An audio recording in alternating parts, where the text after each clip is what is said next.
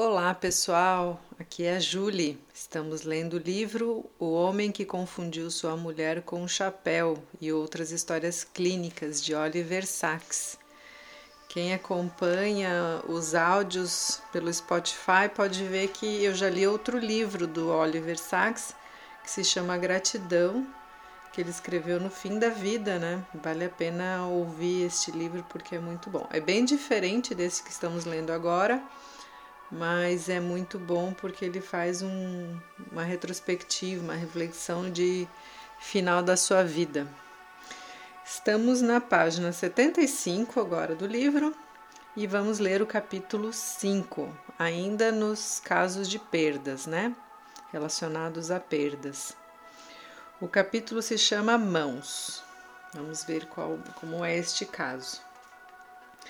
Madeline foi internada no Hospital Benect, próximo de Nova York, em 1980. Quando estava com 60 anos, ela tinha cegueira congênita e paralisia cerebral e vivera sob os cuidados de, de sua família a vida toda. Considerando essa história e sua condição lamentável, com hipertonia, e a tetose, ou seja, movimentos involuntários das mãos, aos quais se acrescentava o não desenvolvimento dos olhos, eu esperava encontrar uma mulher com retardo mental e regressão. Ela não tinha nenhum e nem o outro. Muito ao contrário, falava livremente e, na verdade, com eloquência. Sua fala, felizmente, não fora afetada pela hipertonia revelando-se uma mulher decidida, excepcionalmente inteligente e culta. A senhora leu muito bem, comentei. Deve ter muita facilidade com o braille. Não, não tenho, replicou ela. Todas as minhas leituras foram feitas para mim, por livros gravados ou por outras pessoas. Não posso ler em braille nem uma palavra. Não posso fazer coisa alguma com as minhas mãos. Elas são completamente inúteis. Ela as ergueu zombateiramente. Montes de massa imprestáveis e esquecidos. Elas nem parecem fazer parte de mim. Isso para mim era muito surpreendente. As mãos, em geral, não são afetadas pela paralisia cerebral ou pelo menos não afetadas essencialmente. Podem mostrar-se ligeiramente espásticas, fracas ou deformadas, mas quase sempre são em grande medida utilizáveis, ao contrário das pernas que podem ficar totalmente paralisadas na variação denominada doença de Little ou diplegia cerebral. As mãos da senhora J apresentavam hipertonia e atetose brandas. Mas suas capacidades sensoriais, como logo verifiquei, estavam completamente intactas. Ela identificava de modo imediato e correto o toque leve, a dor, as temperaturas, os movimentos passivos dos dedos. Não havia dano às sensações elementares propriamente ditas, mas em marcante contra contraste havia o mais grave dano à percepção. Ela não era capaz de reconhecer ou identificar coisa alguma. Coloquei todo tipo de objetos em suas mãos, inclusive minha mão. Ela não conseguia identificar e não explorava, não havia movimentos interrogativos ativos em suas mãos. Elas eram de fato tão ina inativas, inertes, inúteis quanto montes de massa. Isso é muito estranho, pensei comigo. Como se pode explicar tudo isso? Não existe um déficit sensorial acentuado. Suas mãos dão a impressão de ter potencial para ser mãos perfeitamente úteis e, no entanto, não são. Poderiam não funcionar, ser inúteis porque ela nunca as usou? Será que ter sido protegida, vigiada, pagiada desde o nascimento impediu de fazer o uso exploratório normal das mãos que todos os bebês aprendem nos primeiros meses de vida? Será que ela foi carregada de um lado para o outro, com tudo sendo feito para ela, de um modo que a impediu de desenvolver mãos normais? E se isso fosse verdade, parecia muito improvável, mas era a única hipótese que eu conseguia conceber, será que ela poderia agora, com 60 anos, adquirir o que deveria ter adquirido nas primeiras semanas e meses de vida? Haveria algum precedente? Algo assim já teria sido descrito ou tentado? Eu não sabia, mas pensei de imediato em um possível paralelo, o que foi descrito por Leonte e Zaporetz em seu livro Reabilitação na, fun da função da, na função da mão. O problema que eles estavam descrevendo tinha uma origem muito diferente. Eles descreviam uma alienação semelhante das mãos em cerca de 200 soldados após dano grave e cirurgia. As mãos feridas pareciam estranhas, sem vida, inúteis, grudadas, apesar de, em termos neurológicos e sensoriais, estarem basicamente intactas. Leonte e Zaporetz afirmavam que os sistemas gnósticos que permitem a ocorrência da gnose ou uso perceptivo das mãos podiam ser dissociados, em casos assim, em consequência de lesão, cirurgia e dos hiatos de semanas ou meses que se seguiam. No caso de Madeline, é, embora o fenômeno fosse idêntico, inutilidade, falta de vida, alienação, ele tinha duração de toda uma vida, ela precisava não apenas recuperar suas mãos, mas descobri-las, adquiri-las, obtê-las. Pela primeira vez, não só recobrar um sistema gnóstico dissociado, mas construir um sistema gnóstico que nunca possuíra. Seria isso possível? Os soldados feridos descritos pelo Leonte e tinham mãos normais antes da lesão. Tudo o que precisavam fazer era lembrar o que tinham esquecido, dissociado ou desativado devido à lesão grave. Adeline, em contraste, não contava com um repertório de memória, pois jamais usara as mãos, e sentia que não tinha mãos, nem braços tampouco. Ela jamais se alimentava sozinha, usar o vaso sanitário sozinha ou estender o braço para pegar alguma coisa, sempre deixando que os outros fizessem por ela, Comportara-se por 60 anos como se fosse uma criatura sem mãos. Esse então era o desafio que tínhamos pela frente. Uma paciente com sensações elementares perfeitas nas mãos, mas aparentemente sem o poder de integrar essas sensações ao nível das percepções que se relacionavam com o mundo e consigo mesma, sem o poder de dizer percebo, reconheço, quero, atuo no que dizia respeito às suas mãos inúteis. Mas, de um modo ou de outro, como descobriram o Leonte os Zaporetes com seus pacientes, tínhamos de fazê-lo agir e usar suas mãos de forma ativa, e esperávamos, ao fazê-lo, conseguir a integração. A integração está na ação, disse Roy Campbell. Madeleine foi receptiva a tudo isso. De fato, ficou fascinada, porém intrigada e sem esperança.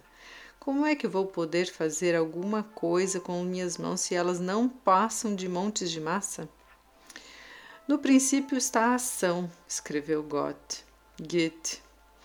Isso pode ser verdade quando estamos diante de dilemas morais ou existenciais, mas não onde o movimento e a percepção têm sua origem. Contudo, também aqui existe sempre algo súbito, um primeiro passo ou uma primeira palavra, como quando é, Helen Keller disse água. Um primeiro movimento, uma primeira percepção, um primeiro impulso, total e inopinado, onde nada havia ou nada havia, nada havia consentido antes. No princípio está o impulso, não um ato, não um reflexo, mas um impulso que é ao mesmo tempo mais óbvio e mais misterioso do que aqueles. Não podíamos dizer a Madeleine faça, mas podíamos esperar por um impulso, podíamos esperar induzir, podíamos até mesmo provocar um. Pensei no recém-nascido ao procurar o seio materno. Deixem a comida de Madeleine um pouquinho fora do alcance de vez em quando, como se, como que por distração, sugeria as enfermeiras. Não a deixem morrer de fome, não a provoquem, mas não se mostrem tão pre pressurosas para alimentá-las como de costume. E um dia aconteceu o que nunca havia acontecido antes. Impaciente, faminta, e em vez de esperar passiva e pacientemente, ela estendeu o braço, tateou, encontrou um beagle, tipo de pão judeu, e o levou à boca. Esse foi seu primeiro uso das mãos, seu primeiro ato manual em 60 anos e marcou seu nascimento como um indivíduo motor. O termo de Sherrington para a pessoa que emerge por meio de atos. Marcou também sua primeira percepção manual e assim seu nascimento como um indivíduo perceptivo completo. Sua primeira percepção, seu primeiro reconhecimento foi um beagle, ou qualidade do Beagle. Como o primeiro reconhecimento de Ellen Keller, a primeira declaração foi da água, qualidade da água. Depois desse primeiro ato, dessa primeira percepção, o progresso foi extremamente rápido. Assim como estender a mão para explorar e tocar um beagle, ela passou então em uma nova em sua nova fome a estendê-la para explorar ou tocar o mundo inteiro. Comer, comer abriu o caminho para sentir e explorar diferentes alimentos, recipientes, utensílios, etc. O reconhecimento precisou de algum modo ser alcançado por um tipo curiosamente indireto de inferências ou suposições, pois, tendo sido cega e sem mãos desde o nascimento, ela não dispunha das imagens internas mais simples, enquanto Ellen Keller ao menos contava com imagens tácteis. Pessoal, ele vai citando essa Ellen Keller. Eu não lembro de ter lido ela aqui, né? Não sei se ele vai falar depois mais lá na frente ou se é algum personagem americano que a gente não conhece. Vamos continuar aqui. Não sei se vocês conhecem, mas eu não conheço.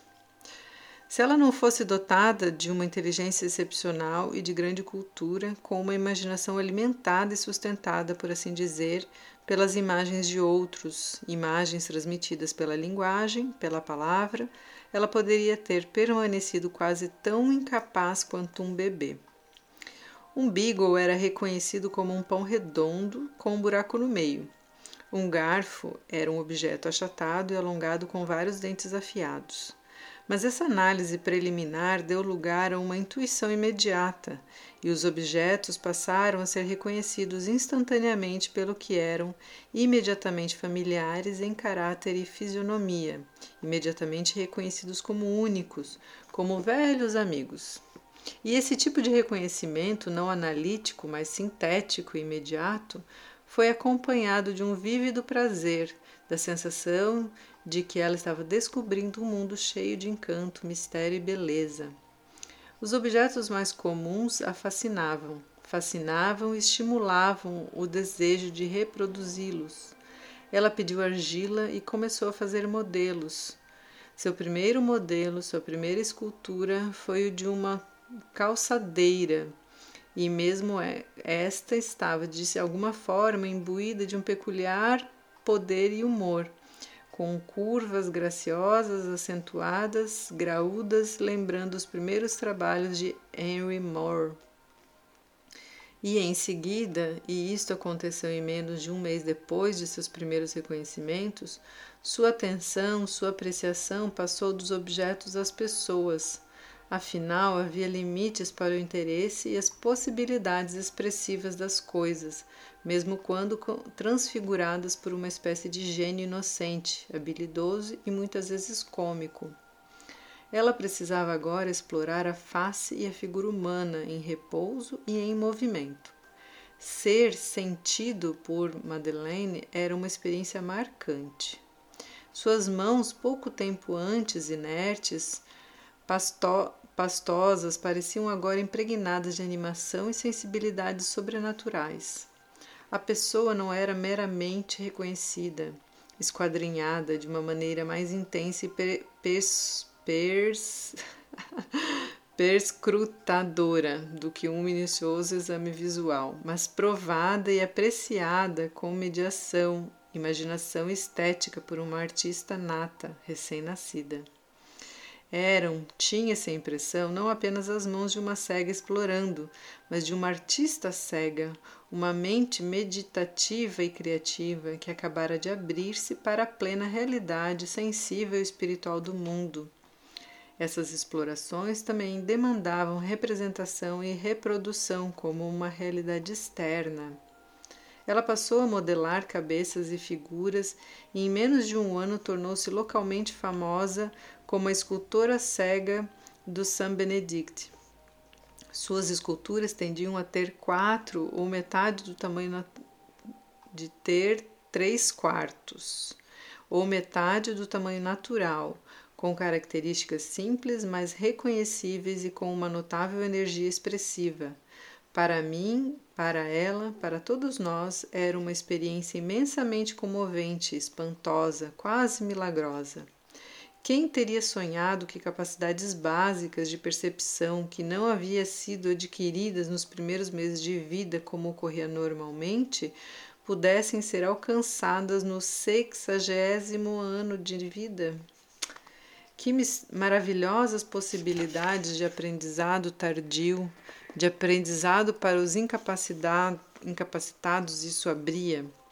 E quem teria sonhado que aquela mulher cega e paralítica, escondida, desativada, superprotegida toda a sua vida, vivia o germe de uma espantosa sensibilidade artística, ignorada por ela e pelos outros, que germinaria e florescia em uma rara e bela realidade, depois de permanecer adormecido, definhando por 60 anos. E agora ele vai falar do pós-escrito. É, mas o caso de Madeleine não era único, como eu viria a descobrir. Antes de decorrido um ano, encontrei outro paciente, Simon K que também sofria de paralisia cerebral combinada a grave deficiência visual. Embora o Sr. K tivesse força e sensibilidade normais nas mãos, quase nunca as usava e era extraordinariamente inepto para manusear, explorar ou reconhecer as coisas. Depois de alertados por Madeleine, ocorreu-nos a possibilidade de ele ter uma agnosia de desenvolvimento semelhante à dela e, portanto, tratável da mesma maneira. De fato, logo descobrimos que aquilo fora conseguido com Madeleine, conseguido com Madeleine podia ser conseguido também com Simon. Em menos de um ano, ele se tornou muito habilidoso sob todos os aspectos e, particularmente, gostava de trabalhos simples de carpintaria, serrando madeira compensada e blocos de madeira para montar singelos brinquedos. Ele não tinha o impulso de esculpir, de fazer reproduções, mas era um artista nato como Madeleine. Ainda depois, de, ainda assim, depois de ter passado meio século praticamente sem mãos, encontrava prazer em usá-las de todos os modos.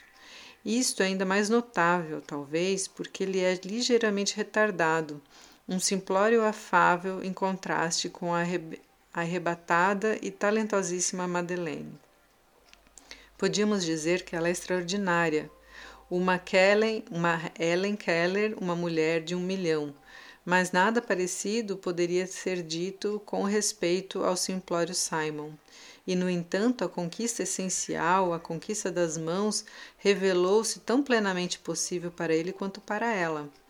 Parece claro que a inteligência em si mesma não influi neste caso, que o aspecto único e essencial é o uso. Casos de agnosia de desenvolvimento como esses podem ser raros, mas é comum encontrar casos de agnosia adquirida que ilustram o mesmo princípio fundamental do uso. Por exemplo, encontro com frequência pacientes com uma grande neuropatia em decorrência de diabetes que se designa por neuropatia de luvas e meias. Quando essa neuropatia é suficientemente grave, os pacientes passam da insensibilidade a sensação de estar de luvas e meias, a sensação de total nada ou desrealização. Eles podem sentir-se aleijados, como descreveu um paciente, como se tivessem perdido completamente as mãos e os pés. Às vezes, eles têm a sensação de que seus braços e pernas terminam em cotos, com montes de massa ou gesso de algum modo grudados em seu corpo. Tipicamente, esse sentimento de desrealização, quando ocorre, é de um modo totalmente súbito, e o retorno da realidade, quando acontece, também é súbito. Existe, por assim dizer, um limiar crítico, funcional e ontológico.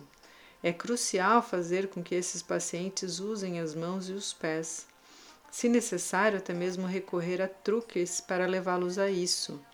Assim, tende a ocorrer uma súbita re-realização, um súbito mergulho de volta à realidade e vida subjetiva, contando que existe um potencial fisiológico suficiente. Se a neuropatia for total, se as partes distais dos nervos estiverem totalmente mortas, é impossível essa re-realização. Para os pacientes com neuropatia grave, mas subtotal, um pouco de uso é absolutamente vital e decisivo para que a pessoa venha a sentir-se funcionando razoavelmente e não um aleijado. Com uso excessivo, pode ocorrer a fadiga da função nervosa limitada e novamente a súbita desrealização. Cabe acrescentar que essas sensações subjetivas têm correlações objetivas precisas Comprovamos o silêncio elétrico localmente nos músculos das mãos e dos pés e no aspecto sensorial uma total ausência de potenciais evocados em qualquer nível até o córtex sensitivo. Assim que as mãos e pés são re-realiados, com o uso ocorre uma reversão total do quadro fisiológico. Uma sensação semelhante de morte e irrealidade é descrita no capítulo 3 de A Mulher Desencarnada. Então, esse pós-escrito me parece assim um pouco diferente que os outros casos, os anteriores, foram casos que ele não teve muito jeito, não teve muito o que fazer, né? Então, acho que foram casos mais tristes, assim, porque a pessoa teve que lidar e ficar com isso, né? E nesse caso aqui das mãos, ele conseguiu fazer uma coisa, fazer alguma coisa e o paciente melhorar, né? Então dá uma esperancinha assim de que não, os casos neurológicos não são assim sempre tão negativos. E é interessante porque nos pacientes com AVC a gente vê o quanto as pessoas às vezes querem cuidar, né? Querem poupar ou querem ajudar o paciente e na maioria das vezes acaba atrapalhando né? Porque daí a pessoa não se esforça, não se tenta mobilizar, não tenta, né, fazer algum movimento que tem uma dificuldade inicial, mas que ainda poderia desenvolver.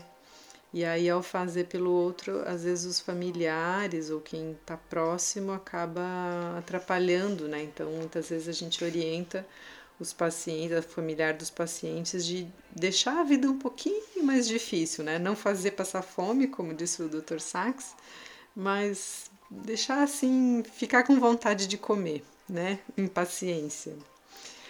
Então, pessoal, é isso. Boas, boas reflexões sobre esse caso. E até o próximo áudio.